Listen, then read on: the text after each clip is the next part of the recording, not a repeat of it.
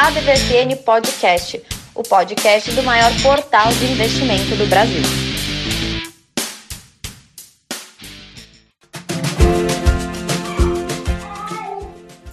Vocês estão ouvindo de fundo, talvez, aí, o filho do Tramujas. Sejam bem-vindos todos vocês. Hoje estamos um quarteto, estamos aqui com a nova, um futuro investidor participando do ADV FM Podcast, maior podcast de investimentos do Brasil. Que bacana! Haroldo Globo aqui na área e já o primeiro que chegou aqui com, com criança e tudo foi o Tramujas. Olá, Tramuja, como está?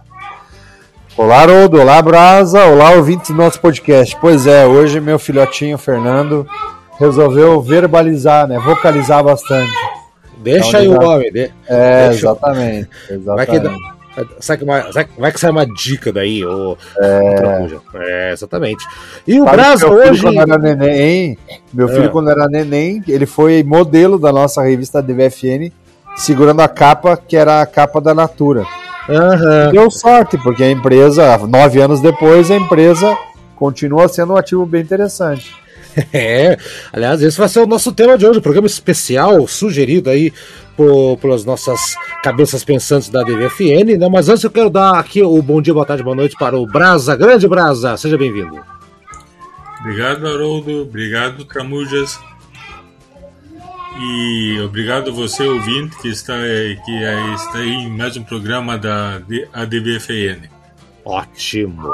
Então, gente, olha só, uh, vamos fazer um programa diferente hoje, né?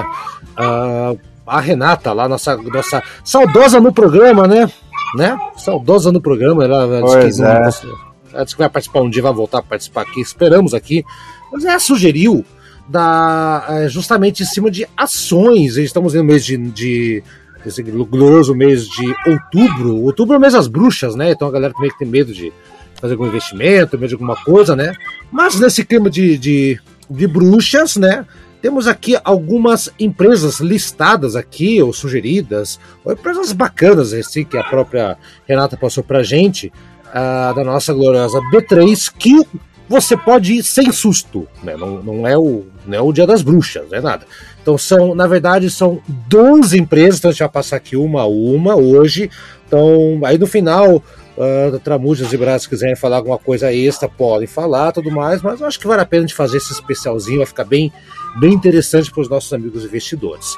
E vamos começar com uma empresa que um banco, instituição, né, Itaú, né, o YouTube, não é YouTube, tá? É o YouTube 4, que teve essa esse disclaimer, fecha aspas, né, com a, com a XP Investimentos, que a gente já comentou aqui recentemente, e a galera ficou meio preocupada aí, né, as, as ações estavam caindo quase 20% aí durante a semana, mas era só o, o ajuste, né, foi um ajuste da separação ali do, da participação da, do banco na XP, aquela coisa toda, já Uh, quem estiver acompanhando e, e, conhece bem como é que funciona o mercado sabe muito bem que esse tipo de coisa acontece, mas independente disso, hoje, depois dessa queda, entre aspas, né, a, o Itaú valorizou 0,18% hoje, né, então fechou e aí com uma, uma, leve alta, mostrando que não tem nada a ver você que, que quer investir no Itaú. Essa é uma das dicas da DVFN e não se assuste. Se caiu é porque foi um ajuste, então não caiu porque está tendo crise nem nada assim. Vamos começar então aí. Eu acho que é, vou começar com o Brasa, chegou depois, né, Brasa? Daí, o que, que você. Essa é uma boa ação para não levar susto no mês do Dia das Bruxas, ou Brasa? É, o Itaú está passando por algumas. É, alguns caminhos interessantes, né? Primeiro que só pelo fato de ser um dos maiores bancos do Brasil, e é uma, já é uma meio que uma garantia, né? Um dos maiores não, né, Brasil? O Itaú hoje, atualmente, atualmente, o Itaú hoje é o maior banco do Brasil, né? É Itaú é. e Bradesco, os dois principais. Sim. Uhum. Então, se você busca uma empresa sólida, existem poucas opções é, no nível do Itaú. Uhum. O, ele tem está com alguns movimentos interessantes. Se por um lado, como a gente já falou na outra semana, ele se divorciou da XP, né? Por outro, ele começa a turbinar tanto o seu banco digital, né, o IT, ITI, que por sinal, por sinal é até um nome que o teu filho pode falar, né? né pode. Fácil, fácil. Pode, Isso. com certeza. Além disso, ele está também investindo forte na, na sua plataforma Investir em que, em que? Que eles querem que seja. Essa é uma estratégia extremamente original. Nenhuma empresa pensou nisso. E que ele quer que o investir em que seja o Google dos investimentos. Como não tem nenhuma empresa querendo ser o Google do tan tan tan, o Itaú foi lá e, e está pensando em fazer nisso. Uhum.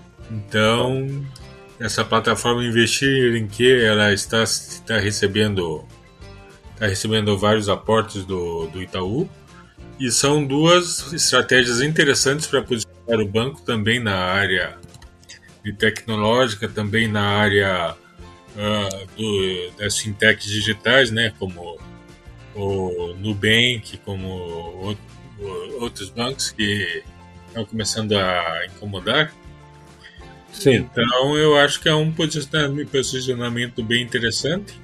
E o divórcio da, divórcio da XP nós já falamos é, na outra semana, né? Exatamente. O Itaú está é. se mexendo para subir e é uma, uma ação interessante. Sim. O, então, Tramujas, daí, que, concorda aí com, com o Brasa? É, é para ir sem susto no Dia das Bruxas aí, a sessão?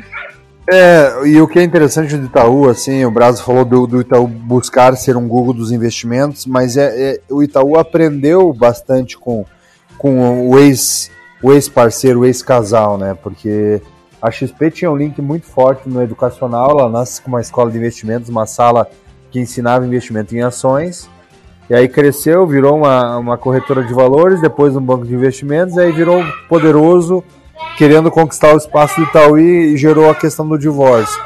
Mas o Itaú buscou, dentro do, do core que a XP tinha, essa conexão da informação. Tanto que a XP é dona da Infomoney.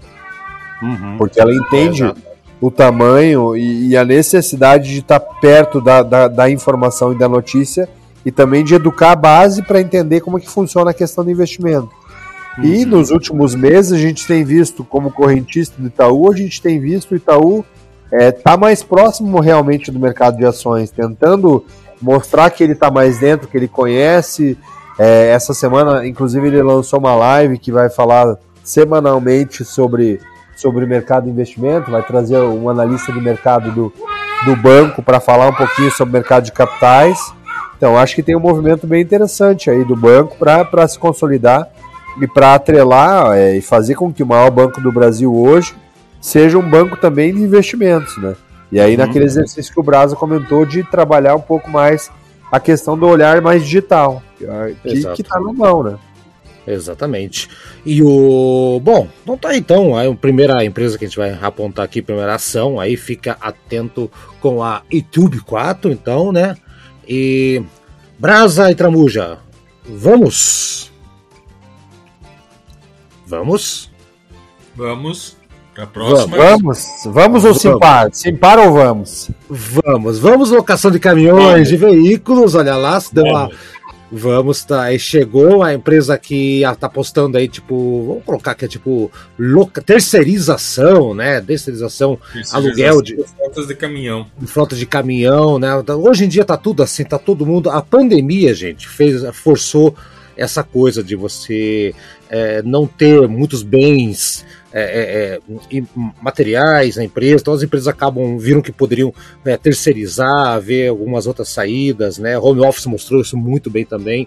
E por que não, né? A experiência do, do Uber, os carros de aplicativos, acabou indo para cá também, né, ganhou muita força ultimamente. Então, ah, olha só, você alugando, você você se salva de um monte de coisa, depreciação de veículo, questão de documentação, manutenção de dor de cabeça, manutenção de administração de frotas, meu Deus, quanta coisa.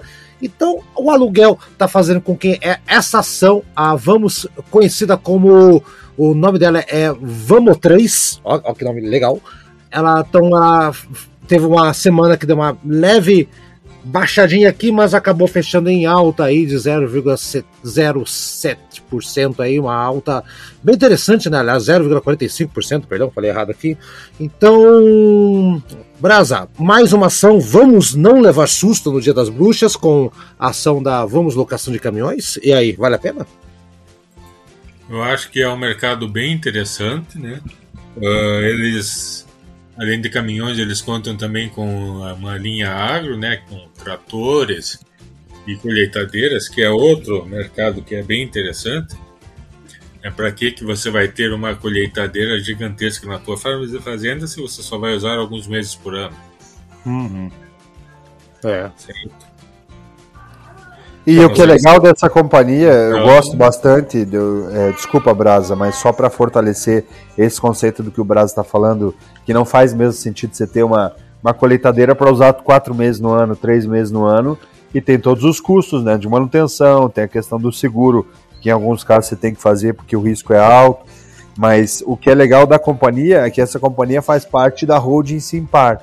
E a holding Simpar é simplesmente dona da JSL, que é a antiga Júlio Simões, que é a transportadora que tem um know-how fantástico, e da Movida, locadora de carros, uhum. compra e, e, compra e venda de carros usados e locadora de carros. Então ela já está nesse mercado de, de, de, vender, de alugar frota, e a, e a própria JSL já faz o transporte, já aluga. É, já, já, já aluga empilhadeira e faz o serviço de empilhadeira dentro de plantas Fabrício, então ela entende muito bem esse modelo de locação adaptado a cada negócio.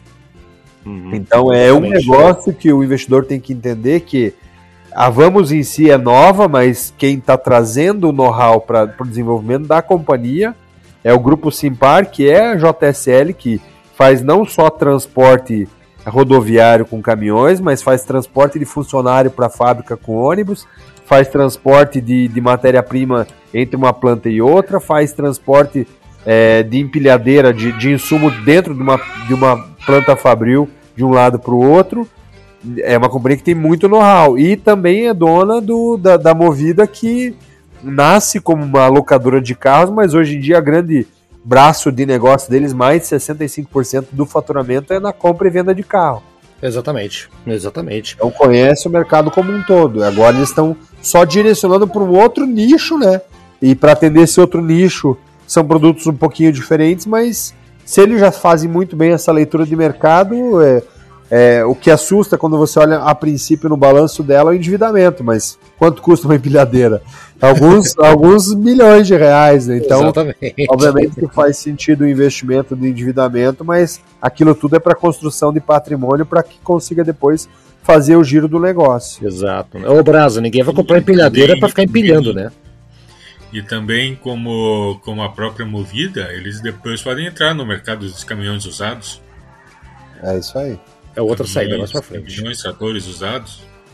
E é. talvez até, Brasa, criar, é que a gente lembra pouco disso, desse movimento, mas a, talvez até criar um segundo mercado para esse negócio, porque quando a gente fala de carro de locadora hoje, é, ah, vou comprar um carro da localiza, você fala isso para um amigo teu, ninguém torce o nariz e na verdade é um carro até mais valorizado do que um carro comprado numa loja de carro de um de, de alguém que, que, que não tem tanto know-how, de que você sabe Sim. que é pequeno, que não vai fazer manutenção, que não vai te dar garantia. Então, os carros de locadora hoje, eles são muito bem posicionados em carros de segunda mão, mas carros de segunda mão que tem manutenção em dia, que você sabe que não vai dar dor de cabeça, então virou uma chancela de qualidade. Totalmente. E eles acabaram regulamentando esse segundo mercado, que é o mercado de, do, do usado, né? Tornou o mercado de usado uma coisa mais, mais organizada, deu, deu pujança a esse mercado e virou um negócio extremamente lucrativo. E né? vamos pensar, vamos pensar Tramujas, assim, que as empresas hoje em dia, elas não estão, elas estão terceirizando tudo que podem, tudo que podem, para focar justamente no que interessa. Então, uma empresa que produz ali arroz, vamos colocar assim, que, né, arroz ou açúcar, qualquer coisa, ele vai gastar ou, ou, gastar o mínimo possível com algumas coisas e então vai terceirizar, porque se ela comprar uma empilhadeira, é, é que você falou, manutenção, o troço é caro. Se você alugar, tá ali, alugado. Se estragar, é problema da, da, locadora. Então as empresas as empresas estão cada vez mais optando por esse tipo de serviço aí, de, de, de locação. Né? Um bom investimento aí, eu acho. Sim. Colheitadeira, trator, trator plantadeira, eu tô. Colheitadeira. Eles oferecem o material para aplicação de, de, de adubo, inseticida, eles oferecem tudo. Tá bom. Então tá bom. Então vencemos mais uma empresa para ir sem susto.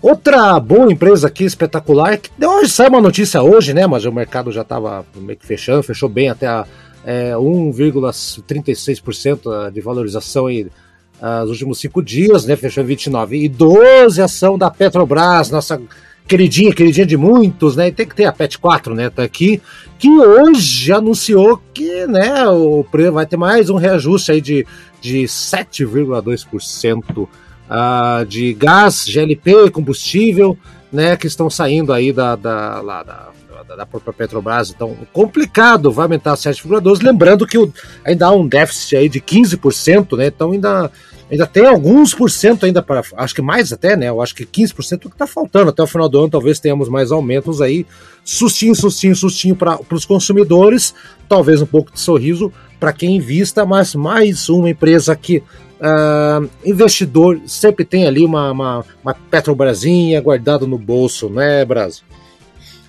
É verdade. Uh, o que me preocupa com a Petrobras é um pouco a falta de rumo dela nesse momento, uh, com uma grande ingerência por parte do governo. A Petrobras fechou recentemente, é, eu não posso falar aqui no Paraná, né, então só no Paraná, uma fábrica de fertilizantes, hum. que é uma das únicas do Brasil e está com essa política de de preços também que, que ninguém entende. Se no momento é, ela é o governo segura os preços, no outro momento libera, mas de qualquer forma é sempre a Petrobras, né? Uhum. Uh, não há não há muitos sustos em, em se você investir buscando a longo prazo, buscando um pouco de dividendos Uh, e aguardar como é que fica a situação com o grande sócio da Petrobras, né? Que é o, só o único problema da empresa. Uhum. Então tá. E aí, o seu Tramujas, essa é uma empresa que sem susto, doces ou travessuras, vai do doce aqui, né? É, eu. É, o Brasa fala, ele fecha a fala dele é uma coisa que eu concordo, assim. As empresas todas que têm participação do Estado, elas são um problema, elas podem ser solução, porque o Estado, ela, o Estado ele fortalece o surgimento de um negócio, o Estado é quem, quem realmente investe é, em criar algo novo, em sacrifício do cofre público, mas imaginando que aquilo vai dar lucro no, médio e longo prazo. Então, quando a gente olha as empresas públicas, todas as empresas públicas, Petrobras deu prejuízo agora nesse período da questão do, do, do, dos escândalos de corrupção na Petrobras, mas ela sempre foi uma empresa altamente lucrativa e que cresce a galope, né? Então é, uhum. é uma companhia extremamente saudável, ela ainda tem a vantagem de, de ser uma empresa pública, mas com participação privada e que acaba tendo e as vantagens de uma empresa pública de ser ela a única dona de um mercado. Então só ela pode explorar o petróleo no Brasil, então fica difícil competir com uma empresa como essa. Sim. Porém, é. o problema dela, na minha opinião, e aí como investimento e como investidor, o risco sempre é que o governo muitas vezes vai olhar muito mais para a sociedade, esse até que não. Então, esse governo que olha pouco para a sociedade, eu diria que é um bom cenário para a Petrobras. Mas muitas vezes, quando o governo ele olha muito para a sociedade, ele acaba pesando o, o lucro da, da, empresa em detrimento do, da, da comunidade. Você pega governos que são governos que acreditam que existe, que deva ter mais participação do Estado na sociedade, que cria programas de incentivo, ele onera as, as companhias em detrimento do lucro da empresa. Você pega companhias elétricas, volta e meia sofrem isso, companhias de saneamento básico, volta e meia elas têm, elas, elas, elas têm uma lucratividade menor, porque o governo isentou uma camada da sociedade de pagamento de taxa mínima. Então isso acontece o tempo todo. Se você está uhum. disposto a estar investindo numa companhia que corre esse risco e está ciente do que isso pode acarretar no teu investimento, eu não vejo problema. Acho que sim, faz sentido investir numa empresa com esse porte. Só que é importante olhar as ressalvas. Eu lembro um tempo atrás que no Paraná tem até uma empresa que a gente vai falar mais para frente, que tinha a Sanepar. Quando entrava o governo Requião, ou iria sair o governador Requião, era um frisson e era o momento de entrada ou saída dos investidores, porque toda vez que o Requião assumia o governo, vinham programas assistencialistas grandes um custo alto para a companhia absorver sozinha, que o Estado acabava investindo menos do que deveria e jogava a conta para a companhia. E aí o investidor não queria participar, então existia uma enxurrada de venda de ações da Sanepar. Quando estava no é. momento próximo de, de saída do governador é, Roberto Requião, aquela ação que valia 3 reais saltava para 9 porque já havia euforia para na próxima gestão tudo pode melhorar. é, especulação total. É, então tem esse, tem esse link também das empresas é, do governo ou ligadas com o governo também, né? Ficar atento também. Falando nisso, Vale, né? Olha só, outra que não dá susto, né? Doces ou travessuras, é muito doce, né? Fechou aí a semana, ganhou, ganhou pra caramba aqui, né? R$ reais a ação, R$ 79,36. Da semana aí, a, uma, uma alta de uma alta de quase 3% com as últimas sessões aí da, da, da principalmente com a com, com a o feriado na China, aquela coisa toda, tava aquela tensão com aquela Evergrande lá, né? Mas olha só, então uma empresa que está mostrando uma boa recuperação, né? Então, um desempenho muito positivo aí já no começo aí de, de, de outubro, né? Ok, tem a, teve aquelas perdas, perdas acumuladas lá em julho, né? Acho que foi quase 4%, agosto foi quase 10%, setembro 14%, mas já começa uma, uma luzinha aqui no fim do túnel aqui da Vale, né? Tá aí mais uma empresa que também dá para confiar, não ter muito susto. A Vale não, Vale não quebra, Tramujas. Não, e a Vale é sensacional, né? Você olha a Vale e a Vale e a Petro são duas empresas gigantescas. A Vale já foi já foi uma empresa pública, né? Já, já teve participação do governo. Hoje ela é uma empresa 100% privada, avaliada em mais de 400 milhões de reais. Exato. E aí você olha alguns números dela que chamam atenção. O PL dela é 4,47. Fantástico, né? Hum. Você olha o dividendo dela, 19%. Extremamente alto. Margem de lucro líquido, 30%. O louco. Extremamente alto. Então tem vários números muito legais e eu sempre gostei de comparar a Petro e a Vale porque justamente eram as duas que nasceram do governo e aí a Vale é, venderam parte para o mercado e a Vale vendeu 100%. Hoje ela é uma empresa 100% é, é, privada. Ela uhum. passou por problemas assim como a Petrobras, mas ela teve casos ainda piores, que foram aqueles incidentes de Mariana, de Brumadinho, que matou milhões de pessoas. Que, aliás, hoje, porque, desculpa, Tramuja, que hoje eles anunciaram que já acertaram com todas as famílias. Lógico, né? Não, não nada vai trazer a, a vida, se é que dá para indenizar uma vida e tudo mais, né, mas parece que hoje eles estão é, com tudo em dia, ou pelo menos fizeram o máximo possível enquanto meu celular faz barulho aqui. Então, esse foi um lado positivo também, Tramujas. É, e aí quando você pega e compara número, e, é, e que é muito legal, porque a Petra Vale elas são empresas da mesma pujança. Se você falar em termos de valores, Sim. elas são empresas que se equivalem em termos de valores.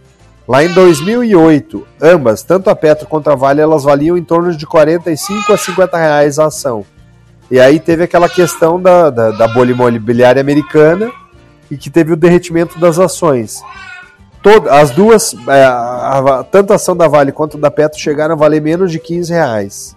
É, eu lembro. Caiu em pouco caramba. tempo elas subiram e elas já estavam valendo em torno de 25 a 30 reais. Hoje a Petro está valendo, fechou o mercado, né? Hoje a 28,60 e a, e a Vale a 79. 79, alguma coisa, é, exato. 36, ou seja, o mercado ainda enxerga a Petro no mínimo três, a Vale no mínimo três vezes mais interessante do que a Petro, se olhando de maneira muito direta é, esse número.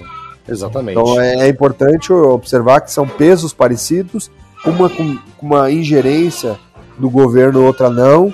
Uma que é, opera meio público, meio privada, mas é, domina o mercado brasileiro, mas está basicamente o, grande parte do mercado brasileiro, e a outra que ganhou o mundo e talvez o, a grande puxada tenha sido a própria China, mas que tem outros mercados aí extremamente fortes no qual ela compete. Verdade. E aí, o Brasil, daí que, que essa é outra que sem sustinho, né, bicho? Sem sustos. E é, haja visto grande pagamento de dividendo agora, como o Tramuja disse.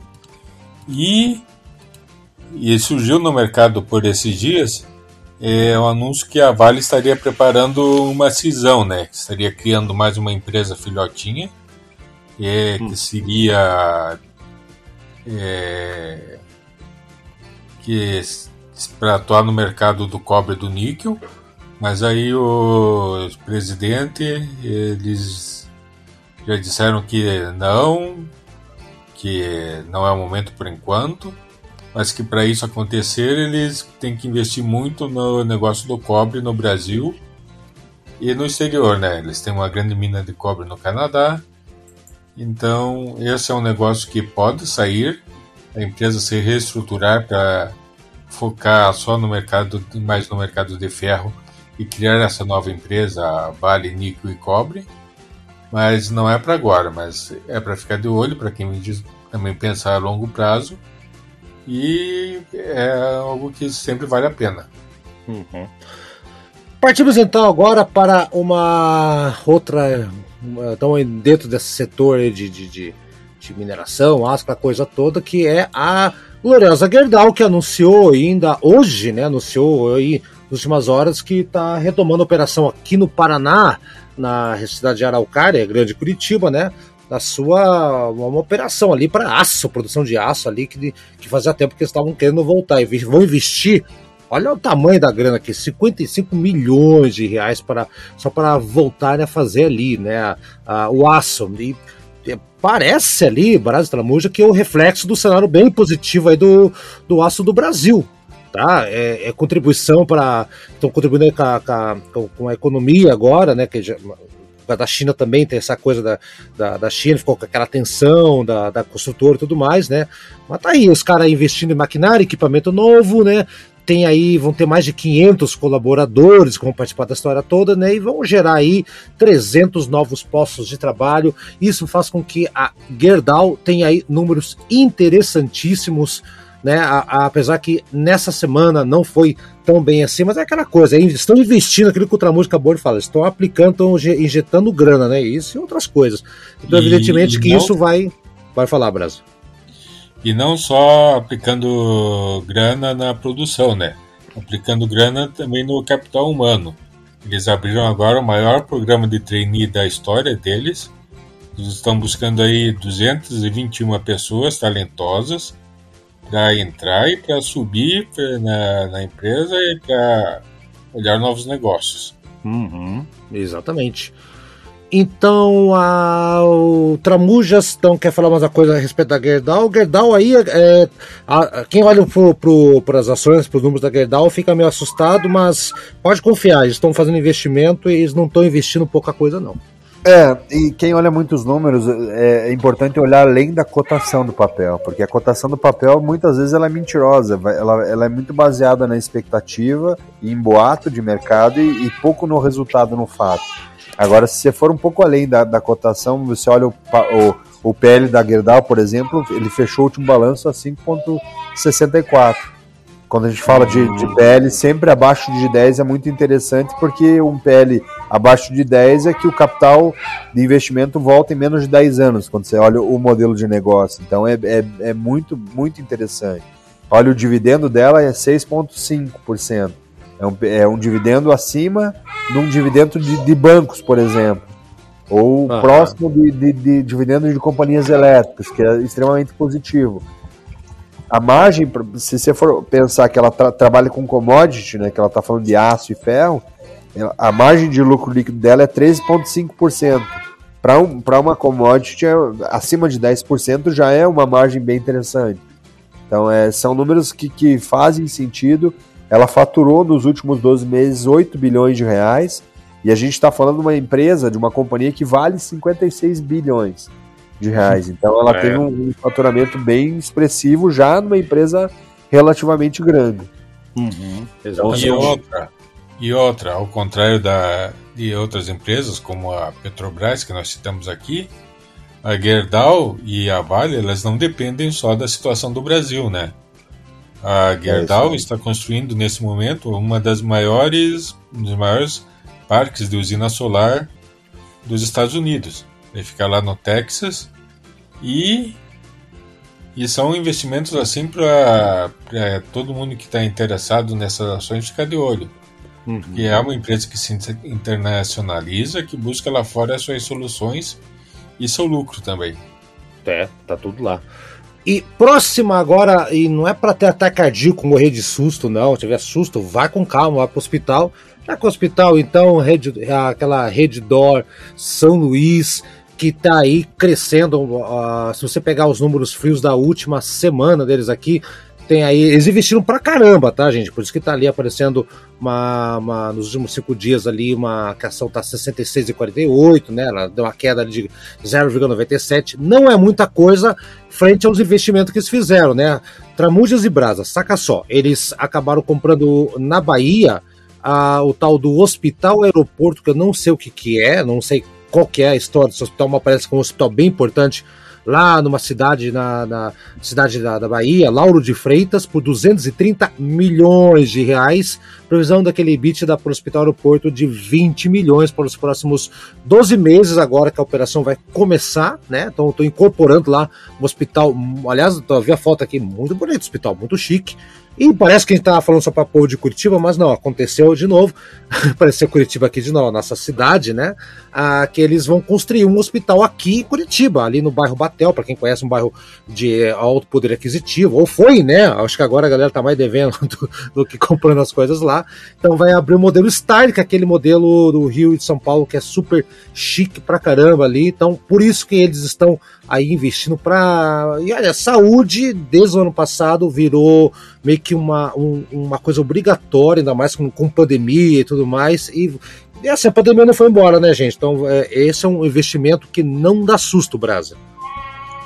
É verdade, nós já falamos é, várias vezes sobre a consolidação no mercado de hospitais e a rede DOR São Luís é um, talvez um dos maiores exemplos desse, dessa movimentação. Exatamente.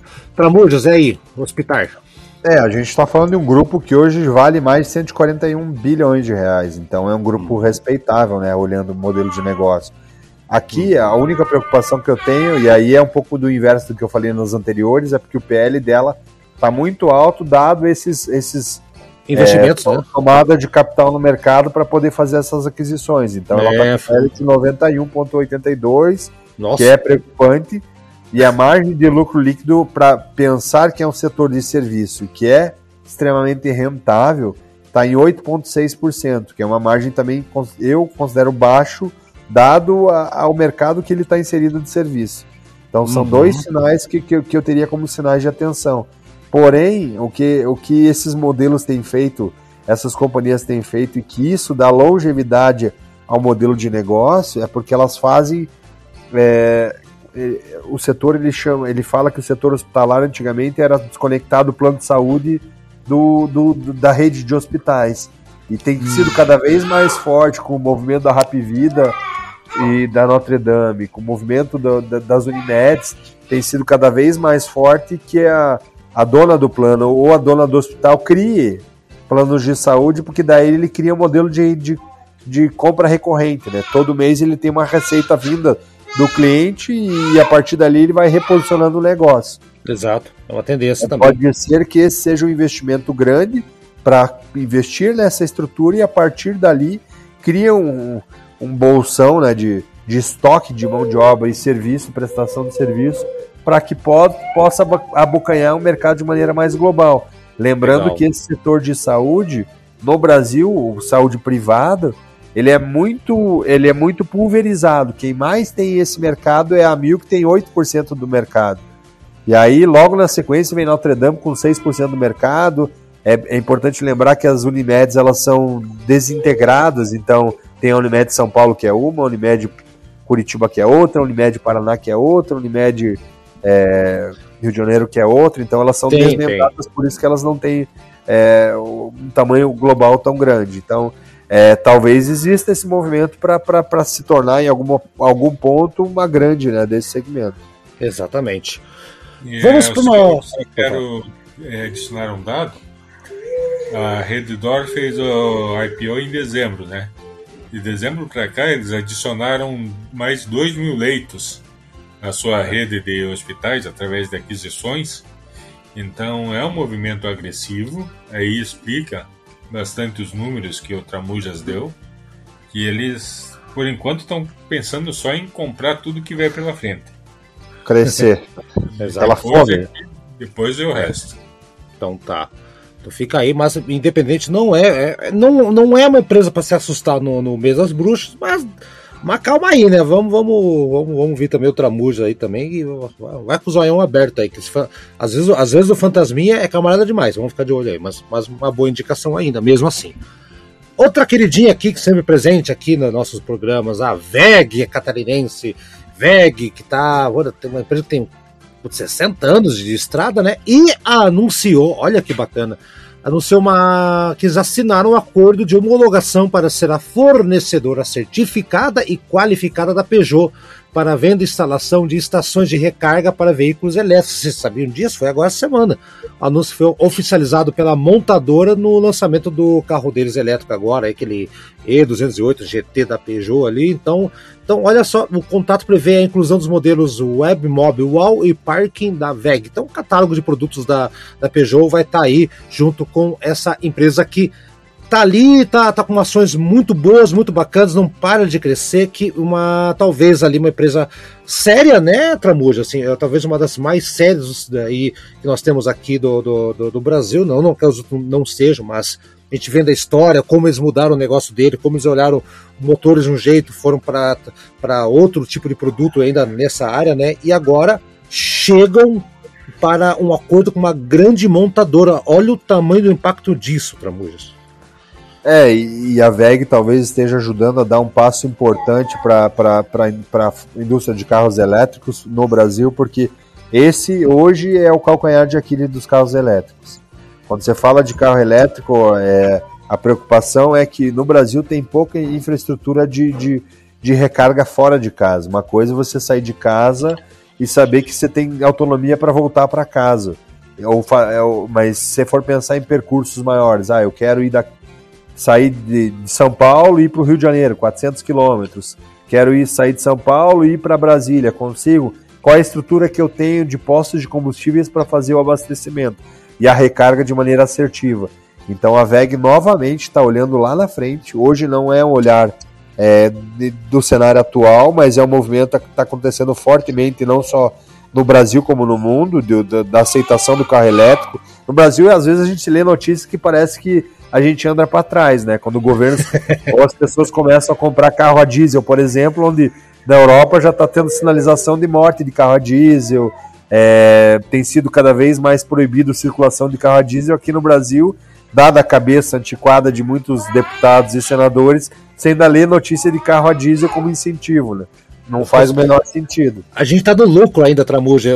Podia ser pior. Podiam estar tá começando o projeto Pro Carvão com carro a é, é, dá, dá, dá, é, eu fico com medo. Véio. Vou parar de ler algumas notícias. Né? Tá, tá Mas esse movimento da VEG é muito legal porque eles, ele, é o que você falou. O DNA da empresa era motores, depois compressores. Dos compressores vir, vir, viraram geradores de energia, pensando na falta de energia das grandes indústrias, das grandes empresas e aí, já entendendo o mercado futuro, a VEG entrou fortemente na parte de, de, de distribuição e, e, produção de kits geradores solares. Então, é, nesse, nessa imersão de, de kits geradores solares que a matriz energética do Brasil foi incentivada para que a gente diminuísse, nos últimos 20 anos a gente diminuiu quase 20% o número de produção de energia via é, dependência da nossa energia de de hidrelétrica, que era 80, quase 90% da energia produzida no Brasil eram de hidrelétricas. Hoje, em torno de 65% da energia produzida no Brasil são de hidrelétricas, porque cresceu muito a eólica, cresceu muito a solar. E as termoelétricas, uhum. obviamente. Então, teve um movimento para essa migração e a VEG está muito antenada nesses movimentos todos. E esse olhar do, do, do solar e do carro elétrico é, é, é sensacional. Ele estava até com o Fernando de Noronha também para carregamento isso. dos carros lá. É um negócio fora de Jogada séries. de mestre. Jogada de mestre em Brasa. O que, que você. O Brasa também acho que vai pensar a mesma coisa que a gente. A VEG é uma daquela, talvez seja a grande empresa brasileira que ninguém conhece. O que é uma pena, e realmente os movimentos dela são extremamente interessantes. Uh, e, e não só no setor assim mais verde, né? Como, por exemplo, ela acabou de criar e fornecer a maior usina, maior turbina de vapor para uma usina de, de etanol aqui no Brasil. Então são todos os setores assim da energia. Você pode contar que a VEG está lá uhum. e é uma empresa que que uma das poucas empresas assim que são poucas, mas ainda bem que existem, que, que dá orgulho de dizer não essa é brasileira. Exatamente. A outra empresa, então essa, essa né, vai sem susto, né, pessoal? Sem susto, tranquilo, VEG, então sem susto. Uma empresa aqui que também foi indicada aqui, que realmente já está muito bem aqui, os números dela estão muito bem. Eu, eu confesso que não vi nenhuma notícia ultimamente sobre ela. É a JBS, tá? A JBS nos últimos cinco dias aí, valorização aí de 4,35%, R$ 37,39 a ação. Fora o né, PL dele tá 7,10, tá bem, tá bem interessante também. Ah, então, tá bacana, mas ao mesmo tempo é sem susto, mas vamos ficar atento também com algumas coisas. que Eu, eu só vejo notícias tramujas e braço, eu vejo notícia meio péssima deles ultimamente, né? Bom, o preço da carne disparou essa coisa toda aí, né? Então, então tem gente pegando osso para vendendo osso para poder ter, ter uma sopa, né?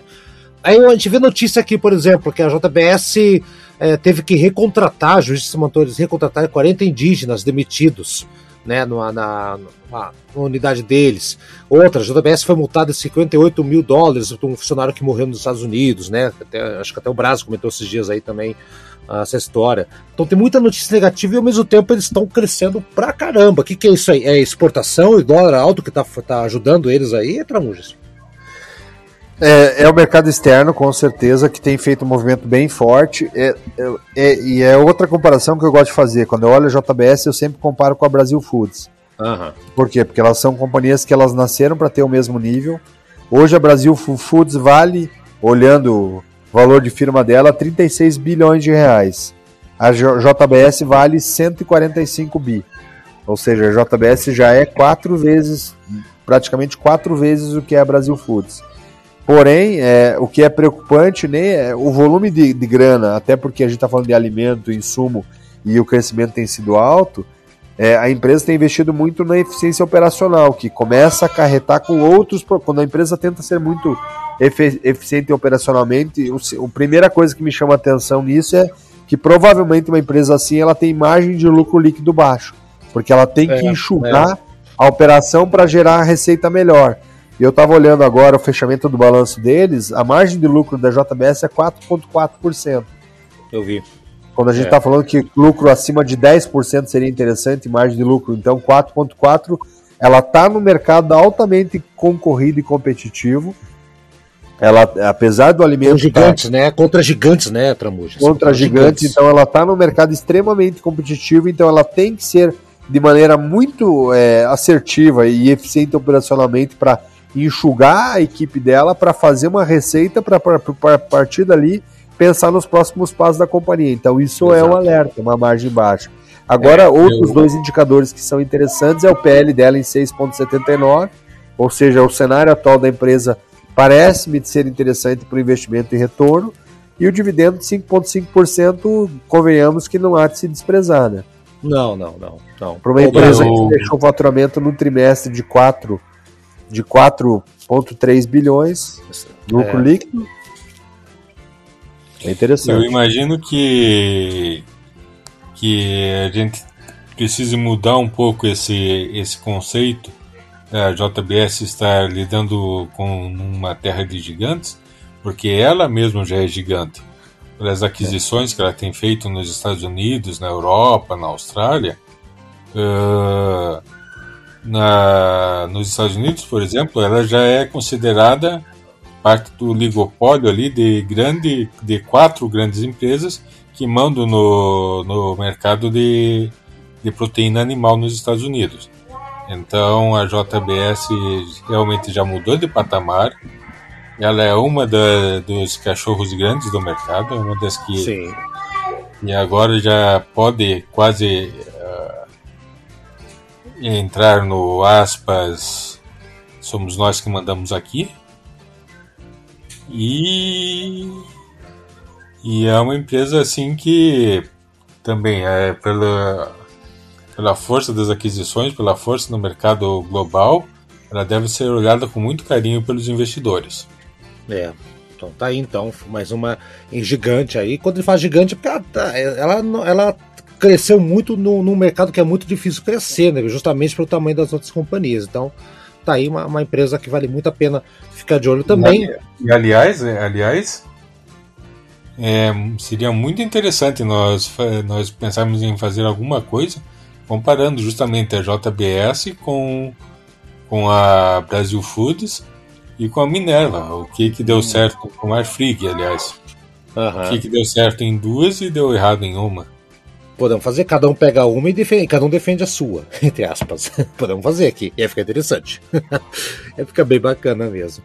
E chegamos na última, ufa, na última, último papel hoje aqui que nós vamos falar de para não ter susto no Halloween, Dia das Bruxas, que é a Renner, Renner, Renner, Renner, que hoje, no dia hoje, deu uma, começou em baixa, subiu ali o papel dela, tem um PL, nossa, tem, cadê aqui, tá, tá, tá, tá um PL 91, tá certo isso aqui? Ou eu tô vendo errado, Tramujo, a, a, a, o PL da, da Renner? 96,90, tá é, então é, eu não tô vendo, eu achei que eu tava bêbado aqui, mas eu nem bebi hoje, como é que eu vou ficar bêbado? E só pra vocês entenderem que eles, é, tem sentido, eles estão investindo pra caramba, assim, né, a Renner acabou, é, estão no, esse é um outro mercado competitivo pra caramba, né, olha só, Ponto Frio, essa turma toda aí, a Renner investiu 1.2 bilhão de reais num centro de distribuição ali, só pra, pra na cidade paulistana de Cabreúva, ali, uma uma coisa, um CD, né, que chama, né, centro de distribuição, pra, que vai ser inaugurado e vai começar a operar já para o ano que vem,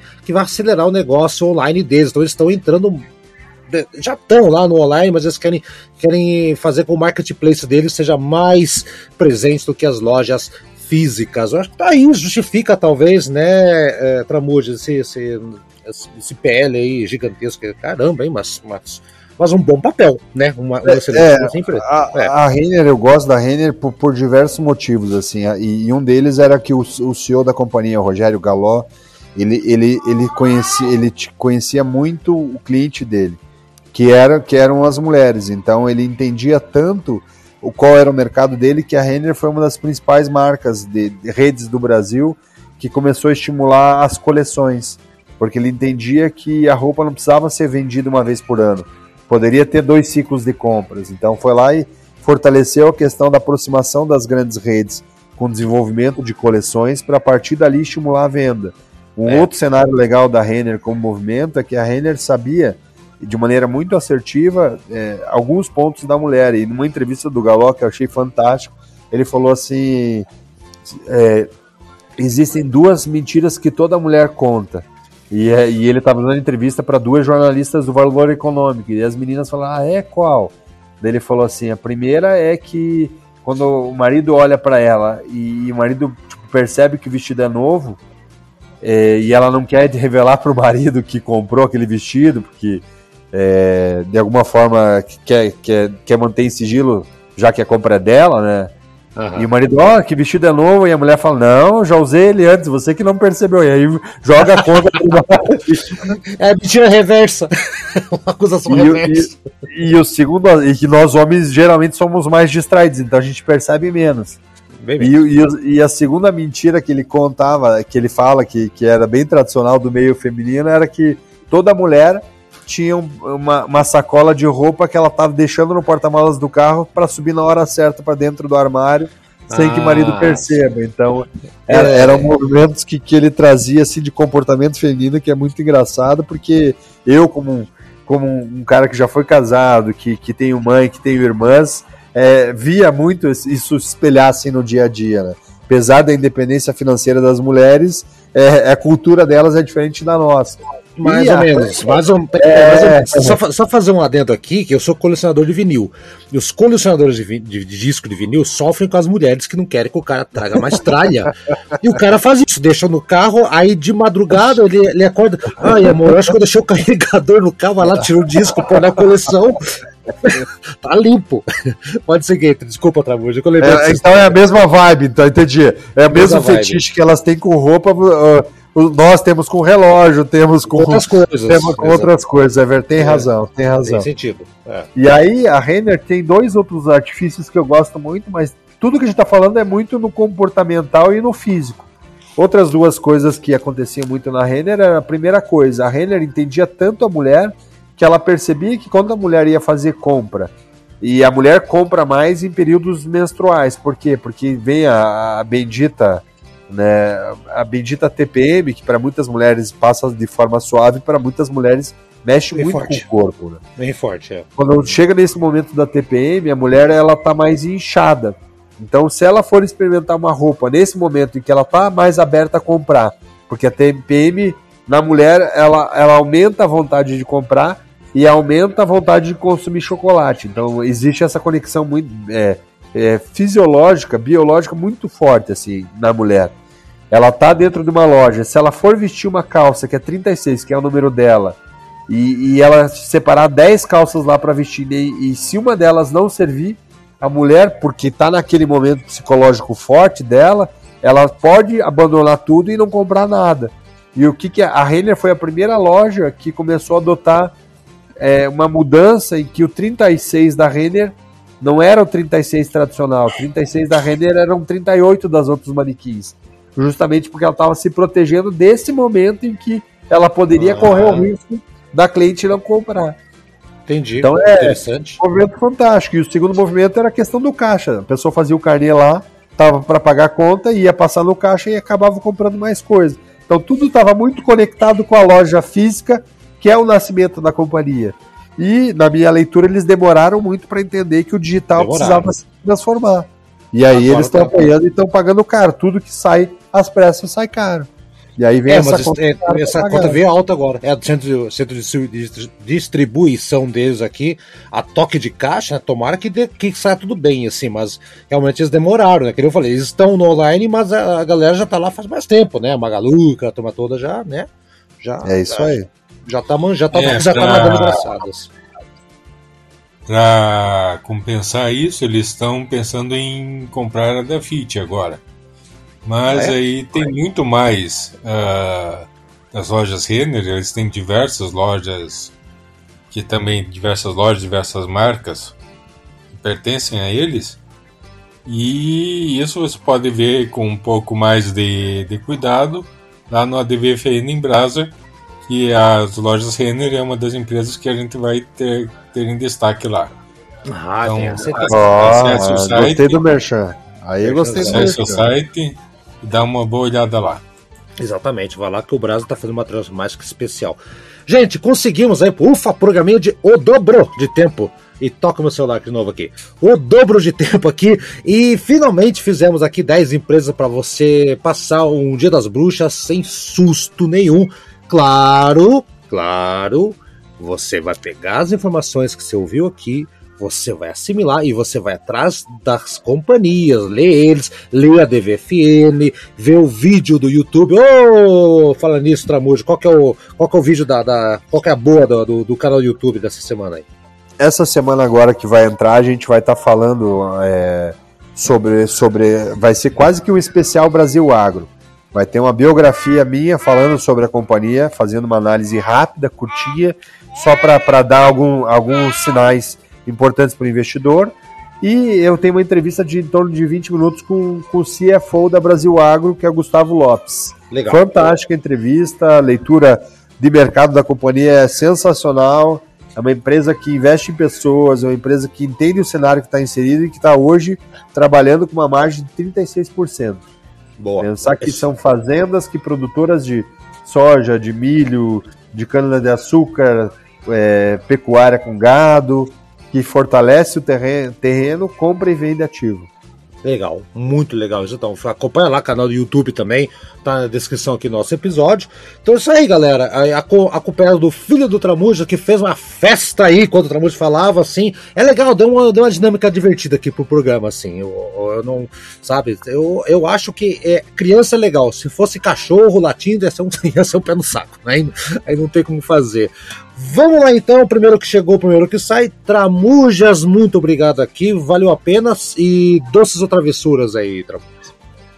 Sempre doces, né, meu amigo? Um abraço, Haroldo, um abraço, Brasa. E um abraço, investidores da DVFN. Acompanhem nossos vídeos, acompanhem a DVFN em Brasa, porque é sensacional. Brasa tem uma escrita e tem uma leitura de mercado como poucos que eu conheço. Vale a pena. Vale a pena. Tchau, Brasil. Até semana que vem. Tchau, Haroldo. Tchau, Tramujas. Muito obrigado por, por mais essa oportunidade de estar aí com vocês e com os investidores aqui na DVFN.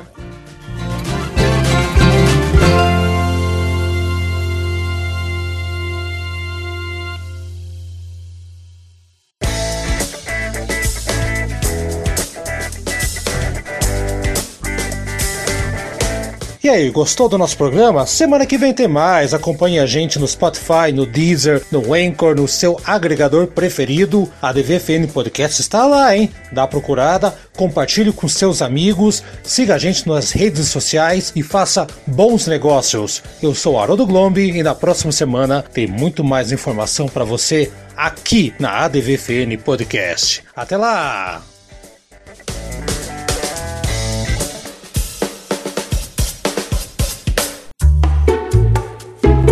Este programa foi produzido pelo Na Pauta Podcast. Suas ideias sempre no ar.